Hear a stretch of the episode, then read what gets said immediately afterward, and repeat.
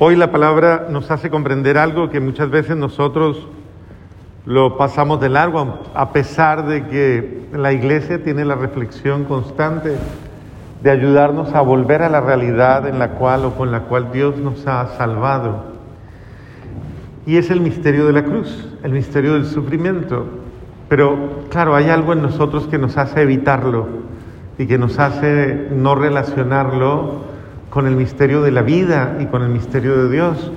Y parece como si solamente existiera la reflexión del dolor, del misterio del dolor, a través de, eh, de pronto, la culpa o el castigo o de pronto el, desamor o, o simplemente el mal, el mal como tal. Y aunque es verdad que que lastimosamente todo el misterio del sufrimiento está vinculado a la desgracia del pecado humano, porque así es, lastimosamente, cuando se introdujo el pecado en el mundo, se introdujo con ello una, una especie de, de, de virus de muerte, o sea, la muerte entró en el mundo, dice el apóstol, dice la palabra. Entró el pecado y tras el pecado entró la muerte.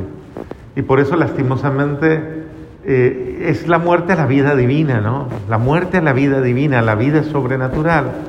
Y por ende a todos los dones que teníamos antes del pecado, por los cuales éramos inmunes al dolor, inmunes a la muerte, inmunes al sufrimiento.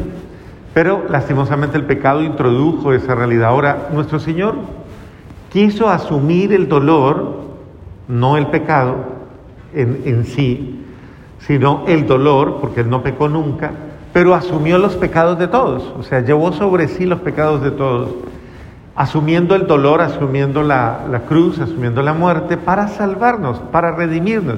O sea, es el justo, el que no tiene pecado, que da la vida por los pecadores, el que no tiene pecado, porque solo el que no tiene pecado podía salvarnos, porque nadie puede, nadie podía restablecer eh, la ruptura tan grave que se dio entre Dios y los hombres, sino solamente uno, uno que es puro, uno que es inmaculado, uno que es santo, de tal manera que pudo conciliar todas las cosas. Por eso ese, ese siervo del que habla precisamente Isaías es, es aquel que ha llevado sobre sí toda la maldad humana, de toda la historia, de toda la realidad. ¿Eso qué quiere decir? Que Dios no se quedó como un espectador mirando al hombre sufrir o mirando al ser humano padecer, sino que Él mismo quiso comprometerse con la historia humana, venir, encarnarse, vivir como hombre, eh, padecer como hombre, porque padeció precisamente la prueba, la persecución, la incomprensión, el desprecio, el rechazo y todo lo que humanamente, pues tristemente, eh, casi podríamos decir que todos los días lo vivimos, toda esta, eh, esta realidad tan fuerte en la que humanamente nos cuesta tanto estar dispuestos a lo bueno y lastimosamente como que estamos predispuestos a todo lo malo. Y, y a Jesús le tocó venir, someterse a esta realidad, vivir como uno y padecer, o sea, sufrir las consecuencias del pecado humano, del odio humano. Entonces mi siervo llevó sobre sí absolutamente toda, todas las, el sufrimiento.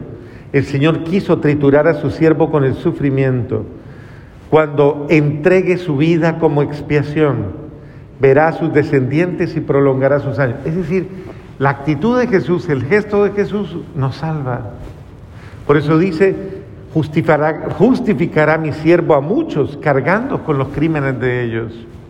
Entonces, Claro, cuando uno no se confiesa, cuando uno no se declara ante Dios pecador, cuando uno no reconoce, cuando uno no va a la gracia, busca la gracia, busca la bendición, busca la fuente de la salvación, uno está inhabilitando la acción salvífica de Cristo, está anulándola en su vida. Entonces, el que quiere permanecer en el pecado, tercamente y caprichosamente permanecer en el pecado y no quiere declarar su pecado y no quiere entrar en la vida de la gracia, lastimosamente se está haciendo un mal a sí mismo, se está perjudicando porque está despreciando la salvación de Cristo. Ayer, en la liturgia de ayer, en la mañana, hablaba del pecado contra el Espíritu Santo y decía precisamente que ningún pecado será perdonado, que todos los pecados serán perdonados, pero que el único pecado que no será perdonado es el pecado contra el Espíritu Santo. Y entonces la gente no alcanza a entender eso, no alcanza a comprender cuál es el pecado contra el Espíritu Santo. Y la reflexión del Papa San Juan Pablo II dice, ¿será que es que Dios cambió de opinión? ¿Y será que Dios no nos perdona? Claro que Dios perdona todo, perdona absolutamente todo, pero Dios puede perdonarnos cuando hay quien se arrepiente. Mire cómo uno puede llegar al punto de anular la acción salvífica de Dios. Yo puedo anular la acción salvífica de Dios resistiéndome a la salvación, rechazando la salvación. Ese es el único pecado que no será perdonado. ¿Cuál? El de ser terco, terca y querer mantenerme en una situación de pecado caprichosamente. Hay gente incluso que tiene la palabrita esta de yo soy así, así soy. Déjeme así, yo, ah, pues, incluso cuando son marido y mujer, yo sé que a ustedes no les pasa eso, pero bueno. Usted me conoció así, pues ¿y por qué no se casó con el otro entonces? No que quería algo mejor. Y, así ella le dice a él, igual de la misma manera, pues usted me conoció así como yo soy, aguánteme ahora, pues sopórteme. Muchas veces, eh, y, dicen la palabra unida a la otra. Yo lo que estoy diciendo no es que sea la verdad de ellos, porque ahora dicen, ah, el padre ya dijo que una pareja que eran terribles. No, yo no estoy diciendo nada de eso. Es un ejemplo. Entonces, eh, va vinculado a la palabra, es que yo no tengo nada que cambiar. Yo no tengo nada que cambiar. Pregúntele al otro, ¿usted tiene algo que cambiar? Pregúntele y verá la cara que ya hace. ¿Tiene algo que cambiar o no? Pregunte, despiértelo, dígale ya. ¿Tiene algo que cambiar usted?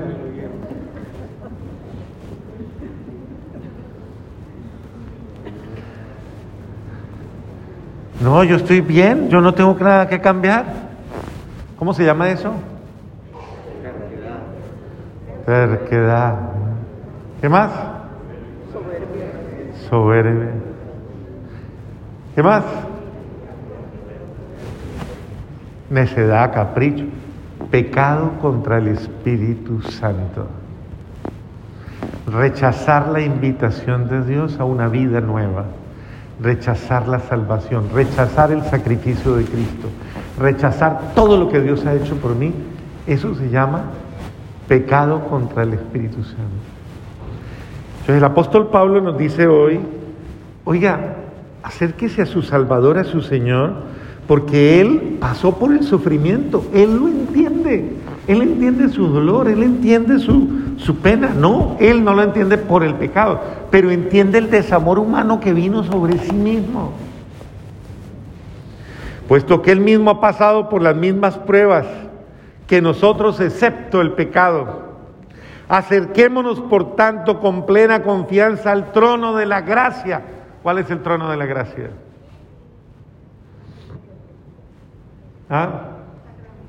El sacramento de, dígalo más duro, el sacramento de la confesión. Porque es, es el momento de la misericordia, es el tribunal de la misericordia, donde tú vienes pecador, pecador, herido, maltratado, y sales agraciado, feliz, bendecido, amado, acogido por un Dios que es bueno y que te hace libre de culpa, libre de pecado. Y te salva, esa es la salvación. Entonces, es importante tener en cuenta eso porque eso nos ayuda a comprender el Evangelio. Muchos queremos, queremos vivir el beneficio sin asumir el sacrificio. Queremos vivir el beneficio como Pedro, como Santiago y Juan. Ay, queremos estar uno a tu derecha y otro a tu izquierda. Queremos vivir el beneficio de, de todo lo que Dios nos da, pero sin, sin hacer el sacrificio de la conversión. Si usted quiere vivir el beneficio que le da Dios, hay que hacer el sacrificio de cambiar, de abrirse a la acción de Dios y permitir que Dios me salve. Es decir, me cambie, me transforme a mí mi vida y no me quede yo caprichosamente y tercamente y obstinadamente.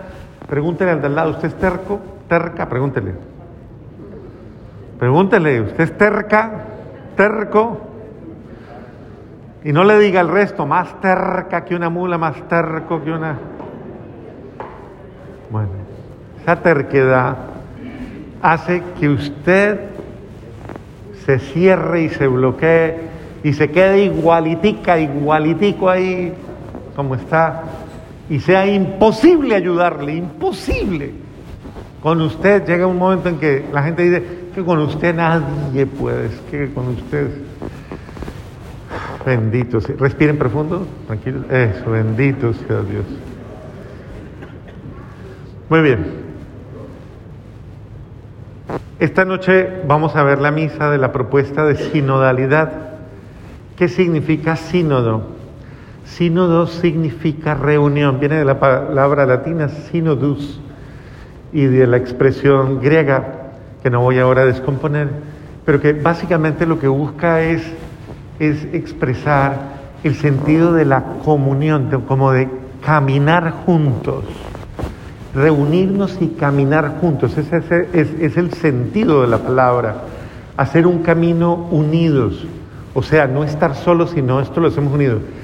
Por eso la iglesia es sino, eh, eh, eh, está en esa línea de sinodalidad, que es nadie solo, sino juntos. Juntos vivimos, juntos interpretamos, juntos oramos, juntos escuchamos la palabra de Dios, juntos cambiamos, juntos nos ayudamos. Esta es una muy bonita expresión porque ahorita nos ayuda a que nos abramos a esa dinámica completamente comunitaria en la cual debemos reunirnos, escucharnos, detectar qué nos hace la vida más difícil, qué nos está retrasando, qué nos está afectando, qué nos está dañando y juntos, juntos, juntos vamos a emprender un nuevo camino, una nueva ruta, pero juntos vamos a discernir lo mejor para nosotros y vamos a permitir que Dios nos ayude a salir de cualquier situación que nos esté afectando. Amén.